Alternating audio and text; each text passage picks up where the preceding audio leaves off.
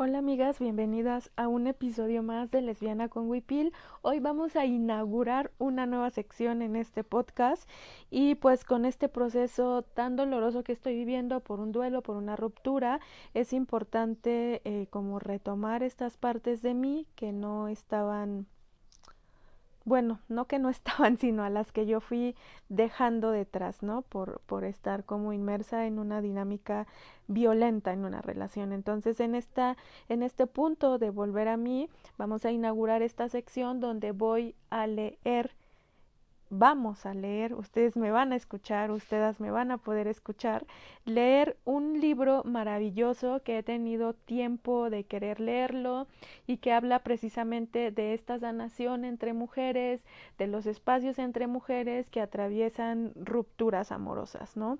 Y que pues este libro se los voy a estar leyendo semana con semana aquí en este podcast. Les recuerdo que sigue siendo un podcast muy orgánico, grabado con teléfono celular, que sigo en la casa de la mamá y que eh, pues vamos a, vamos a escuchar ruidos de todo tipo, ¿no? Este libro que vamos a empezar a leer hoy es El albergue de las mujeres tristes de Marcela Serrano. Y pues vamos a darle comienzo. 1. El amor se ha vuelto un objeto esquivo. Fue, la última ráfaga en la mente de Floreana Fabres, mientras leía Bienvenidos en un largo letrero a todo lo ancho del camino. El destartalado autobús cruzó la entrada del pueblo y ella miró por la ventanilla. Le sorprende el brillo del azul. Floreana había olvidado completamente el cielo. Desciende y estira las piernas. Sobre su cuerpo pesan demasiadas horas de carretera sumadas al vaivén del transbordador que la trajo desde Puerto Montt a la isla y a los innumerables caminos de tierra por las que el bus ha debido internarse para llegar hasta el pueblo donde se encuentra el albergue. Mide sus fuerzas con la maleta en una mano y la mochila sobre la espalda. Sí, piensa, me la puedo todavía.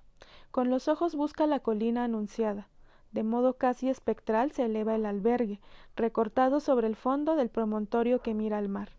El entusiasmo que el verde invernal le produce y las ansias por llegar la obligan a desentenderse del peso de su equipaje, y comienza animosamente el ascenso.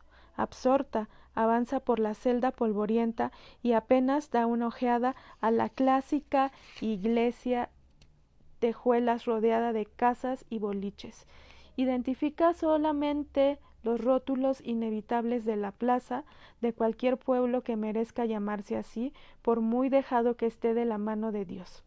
Municipalidad, escuela, bomberos, policlínico, retén de carabineros. Empinada es la ladera que deja atrás el pueblo atisba en la cima, en medio de una espesa arboleda, esa curiosa construcción de madera a la que su fantasía ha llegado mucho antes que ella y la excitación le impide oír el llamado del mar, allá abajo.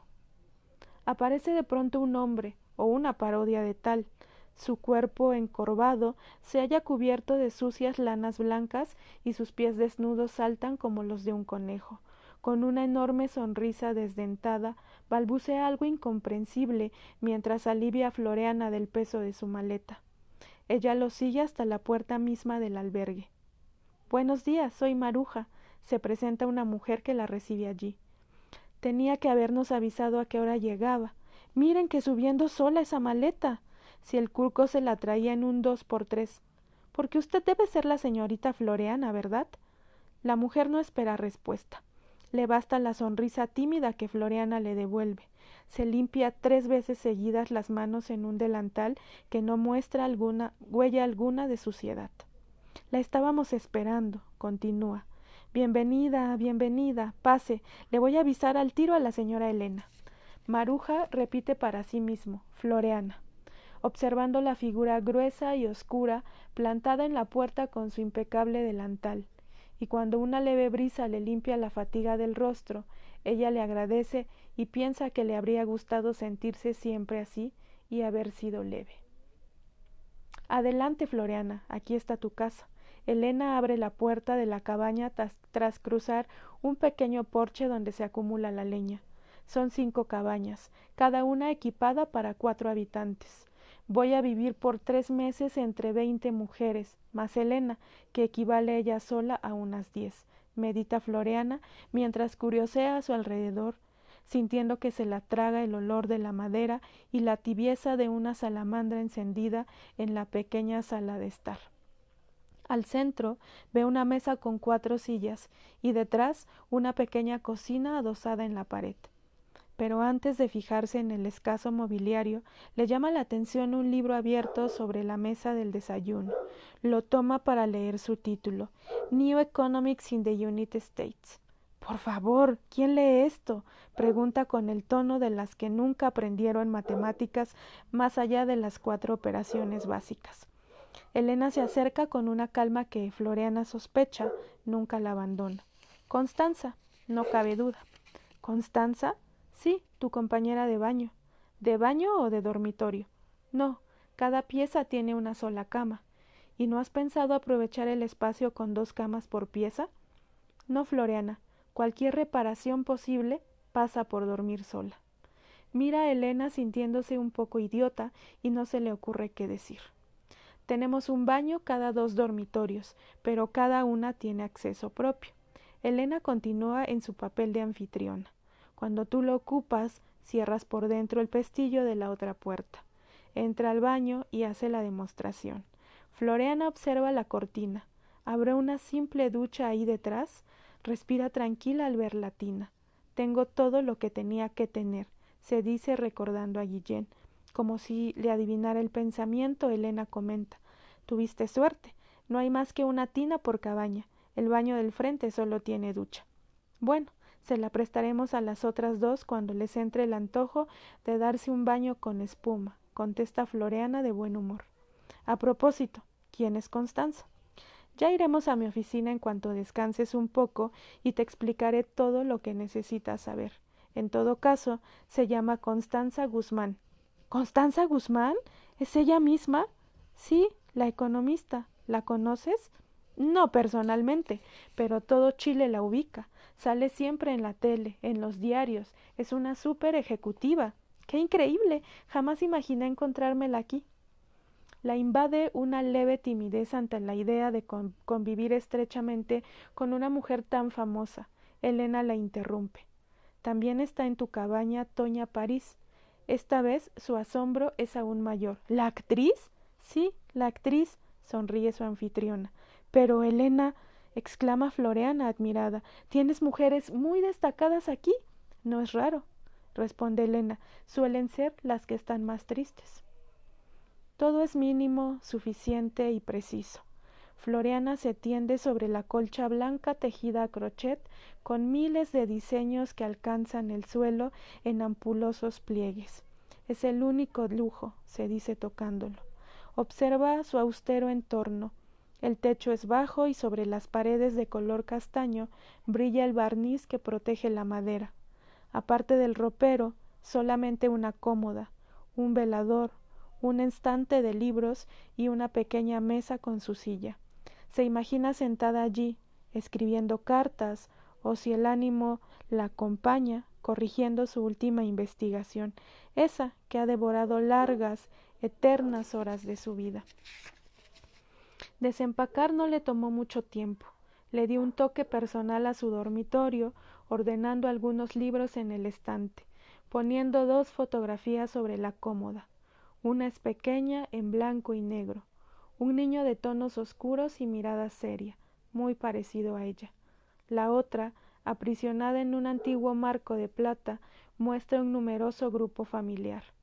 Una pareja de cierta edad en un sillón, al centro, rodeada de un considerable número de adultos, hombres y mujeres, y varios niños, muchos en realidad, distribuidos a sus pies en el suelo. Un convencional retrato de familia. Floriana lo contempla. Son todos fragmentos de una misma especie. Representan la continuidad de tres generaciones. Lo que ella no desea recordar es una tercera fotografía que ha dejado dentro de la maleta. En un principio la extrajo junto a las demás. Desde un liviano marco de madera, una mujer cuya edad podría fluctuar entre los treinta y los treinta y cinco años, un poco más joven que ella misma, de pelo ensombrecido y con una bonita sonrisa de dientes perfectos, observa a Floreana con ojos que la miran y no la ven.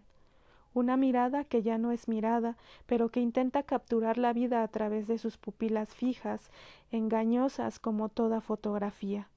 Son esas pupilas las que Floreana no resiste y decide guardar el retrato en la maleta. El aura de Elena inunda ahora el dormitorio y hacia ella se vuelve Floreana. ¿Cuántas veces se la mencionó su hermana Fernandina? No, no exageraba. Un fuerte resplandor emana de ella. Solo una vez la ha visto antes, no lo olvida. Hace tantos años. Era un día oscuro, el aeropuerto. Fernandina partiendo al exilio, aferrada al brazo del marido que nunca volvió, confundida entre la familia y los amigos que la despedían. Floreana retuvo en su mente esa figura que sus ojos percibieron como majestuosa. Ese momento coincidía con el adiós definitivo de Elena a su actividad política clandestina, la partida de su amiga. Fernandina, con quien trabajaba, hizo estallar de una vez las contradicciones entre la mujer comprometida con su tiempo, que Elena siempre fue, ayudando a los que estaban en problemas en un momento crucial de la historia del país, y la que sentía a fin de cuentas que abusaban de su buena voluntad. Feroz combinación la de los pijes y los ultras, como le dijo Fernandina entonces. Es como si unos existieran gracias a los otros. Estos se aprovechan sistemáticamente de aquellos, de sus sentimientos de culpa por venir de donde vienen y al final los dejan botados. Elena nunca fue una militante. Le, habían le había explicado Fernandina Floreana. Se convirtió solamente en una ayudista, como llamaban a quienes cooperaban con la causa de la resistencia sin realmente pertenecer a ella y lo hizo por su espontánea generosidad, por las ganas que tenía de servir y cambiar el mundo, como buena hija de los años sesenta. Floriana no había dejado la capital sin conocer la historia de este personaje que excitaba su curiosidad. La formación universitaria de Elena había coincidido con el comienzo de esos años, los benditos o malditos sesenta. Y muy pronto comenzó a sentir su alma partida en dos. Por un lado, su interés por la excelencia académico profesional y por otro su vocación social. Estudiar medicina mitigó por un tiempo esa contradicción. Elena provenía de una familia adinerada y rangosa. No fue extraño entonces que se sintiera por conocer ese otro mundo, el Chile real, para tomar contacto con la gente con la gente que trabajó en el Departamento de Acción Social de la Federación de Estudiantes pero como era una buena alumna, quiso complementar su trayectoria académica con un doctorado en el extranjero, y al hacerlo en esa época, inevitablemente se desconectó de la militancia, por la que sin duda habría optado de permanecer en su país. Al regresar a principios de los años setenta se encontró con un Chile efervescente y políticamente polarizado. Cuando sobrevino el golpe de Estado, quiso ayudar a sus amigos en desgracia. Ella estaba limpia, podía usar libremente sus infinitos recursos, entre otros los familiares. En ese momento conoció a Fernandina, trabajaron un tiempo juntas y fue ésta quien, llegado en un cierto punto, la reconvino. Aquellos a quienes ayudas te exponen, le dijo, no te dan cobertura, son deshonestos contigo, al no informarte de los peligros que corres, se han aprovechado de tu buena fe. Elena terminó por cortar con la izquierda de la resistencia, pero al bajar esa cortina la cometió el vacío. Buscó entonces una salida individual para su propia vocación. Se había especializado en psiquiatría y a través de su trabajo clínico en los consultorios populares pudo palpar la realidad de las más desamparados. La comunicación fluía sin problemas entre ella y las mujeres que trataba y se sorprendió al ver acrecentarse su sensibilidad en el contacto con las de su propio sexo. Según Fernandina, esta experiencia había constituido el turning point de Elena. Ya está en el albergue. El tiempo no se escurrirá y Floriana podrá observar a Elena con toda calma. Pasea su vista por el dormitorio y la detiene en una alfombra de lana blanca y gruesa. Es típicamente chilota se dice al recordar aquel mercado en Del Cagüe donde había comprado otra idéntica para la primera casa que armó por su cuenta al casarse. ¿Dónde estará hoy esa alfombra? Muchos años y muchas casas han transcurrido para semejante pregunta. Luego de deslizar suavemente sus manos por el mañío que uniforma los muebles, aspira profundamente el aire. Tiene la certeza de habitar al fin el cuarto que buscaba. Este va a ser su cuarto propio durante los próximos tres meses. 2. ¿Dónde está nuestra nueva conviviente? La puerta de la habitación se abre y Floreana Aún adormilada sobre su cama, mira confundida. Reconoce aquella figura que tanto ha apreciado sobre las tablas y en las pantallas de televisión, una silueta elástica, muy joven, vestida enteramente de negro, el pelo color naranja cortado casi al rape. La miran dos ojos enormes, negros también, y oye una voz más áspera que parece no hacer concesiones. Hola, yo soy Toña. Se acerca a saludar a Floreana y le besa la mejilla. ¿Ya hablaste con Elena? ¿Lo tienes todo claro? Sí, el sueño todavía flota vaporoso alrededor de su conciencia. Estuve en su oficina. Bueno, si tienes alguna duda, dice Toña, aquí estamos nosotras para aclararla. Angelita, ven. se vuelve hacia alguien que Floreana no ve.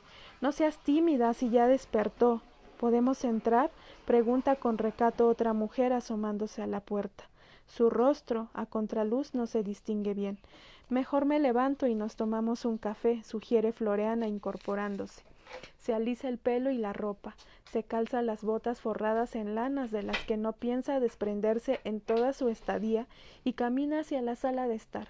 La mujer en la puerta ya ha tomado la tetera para hervir el agua. Siéntate, le dice Toña Floreana, por hoy te atendemos nosotras.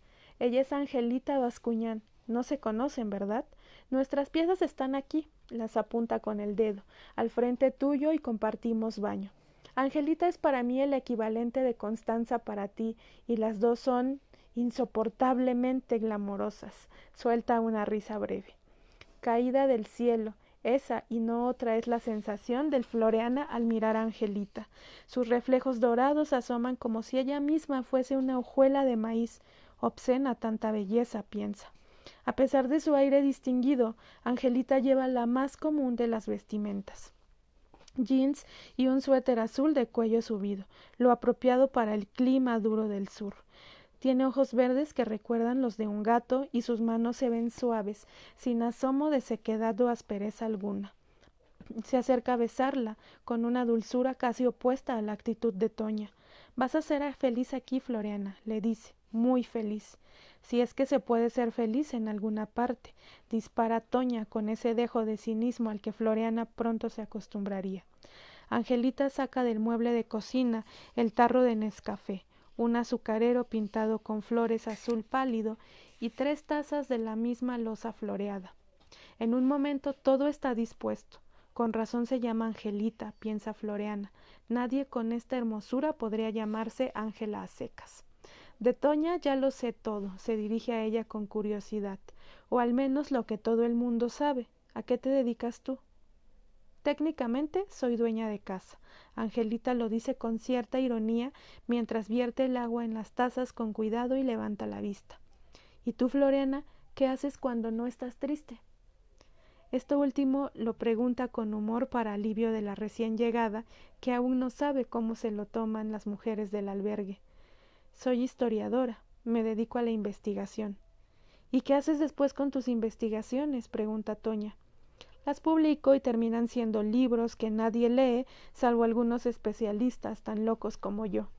Toña se ríe y hace unas exageradas muecas de espanto con sus labios pintados de ciruela. Como si nadie fuera a ver mis obras de teatro. ¡Qué frustración! O como si mis programas en la tele no tuvieran rating. No, no es igual. Los historiadores sabemos desde el principio que la nuestra es una vocación solitaria. ¿Cuál es tu especialidad? Toña quiere saberlo todo. El siglo XVI chileno. También me ha adentrado en el siglo XVII, pero el XVI es mi fuerte. Uy, qué aburrido. ¿Por qué no elegiste algo más vivo? Los gestos de Toña son divertidos. Habla con su rostro. A mí me parece estupendo, la interrumpe su compañera, muy compuesta en la silla, las manos entrelazadas sobre su falda. No sé nada de historia, nada, y no me vendrían mal unas lecciones. Bueno, se disculpa Floriana, la gracia está en hacerlo vivo, pero en fin, hace un par de años cambié de tema y he incursionado en otra cosa. ¿En cuál? ¿La extinción de la raza yagana? ¿Qué es eso? pregunta Angelita. Está a punto de hablar del sur austral de Chile, de la Patagonia, cuando se abre la puerta y entra la cuarta integrante de la cabaña. Floreana no desvía ni un poco su mirada, es tal como la recuerda de las fotos de la prensa. Tú eres Constanza, le dice de inmediato. La sonrisa que la otra le devuelve mientras se desprende de su chaqueta entraña siglos de reserva. Es una sonrisa melancólica, aunque su figura irradia un aplomo imposible de ignorar. Floreana aplica sobre ella una especie de radiografía. Su porte altivo sobrepasa el de las demás. La espalda se mantiene orgullosamente recta y sus largas piernas se adivinan bien torneadas bajo el pantalón de franela gris. Constancia, Constanza irradia un colorido castaño con sus tenues luces casi amarillas, pero es sobre sus uñas que Floriana fija su atención. El corte es perfecto, están delicadamente limadas y esmaltadas y no sobra cutícula alguna. Son las uñas más cuidadas que jamás ha visto. Al desempacar sola en el dormitorio, Floriana había entrado al baño a dejar sus cosas y encontró las de Constanza. ¿Cómo sospechar que usaba esta crema o que tomaba estas cápsulas cuando la veía en las noticias o en una entrevista? se dijo analizándola a través de sus objetos más íntimos, o que esta es su colonia. Es lo que nunca sabemos de las otras, ni siquiera de las cercanas. ¿Cómo será el botiquín de Isabela, el de Fernandina? No sé qué crema se ponen de noche mis hermanas, y ahora lo sé de Constanza Guzmán. Ya son las siete de la tarde. A las siete y media irán a la casa grande donde se hallan el comedor, la biblioteca, la oficina y el departamento de Elena y donde se desarrolla la actividad comunitaria. Hoy, a la hora de comida, Floriana será presentada. Conversando todavía con sus compañeras de cabaña, no deja de sentir un rayo de opacidad cayendo sobre ella. La originalidad y el desenfado de Toña, la belleza y la dulzura de Angelita, la superioridad que emana de Constanza, la golpean al mismo tiempo. ¿Por qué tuvo que tocarme esta cabaña? Yo venía a convivir con mis iguales, gente normal, mujeres de carne y hueso. Voy a ser la que desentona, la aburrida, la común y corriente. Seguiré siendo exactamente lo que he sido siempre. Arropada en su propia tibieza, Floriana no puede conciliar el sueño esa noche, a pesar del cansancio que se ha adueñado de cada uno de sus huesos, un carrusel de rostros y nombres la confunde. Ha visto mujeres por todos lados. No trates de retener todas las caras, le había advertido Elena. Lentamente se te irán grabando las que valgan la pena. Entre palabras cordiales y risas solidarias celebraron su llegada. Por ahora recuerda a Olguita y a Cherry. Se sentaron a su lado en la larga mesa del comedor. Olguita viste de riguroso negro y su cabello delgado y grisáceo luce tirante por un moño recogido sobre su nuca. Ella es la que teje las colchas a crochet, como la que Floriana acarició con tanta devoción al tenderse por primera vez en su cama. Yo soy de la zona, le dijo Olguita, de Puerto Montt, y tengo el orgullo de haber inaugurado el albergue con Elenita hace ya más de seis años, y tengo setenta. Fue la primera en llegar. La envió su yerno, el chofer del intendente por recomendación de éste, y ella accedió contenta una flexibilidad poco común a su edad, reflexiona Floreano. Mire, mijita, yo ya estoy vieja, a mis hijos y mis nietos les sobro. Vine aquí cuando enviude, segura de que ya nadie más me iba a querer en lo que me quedaba de vida.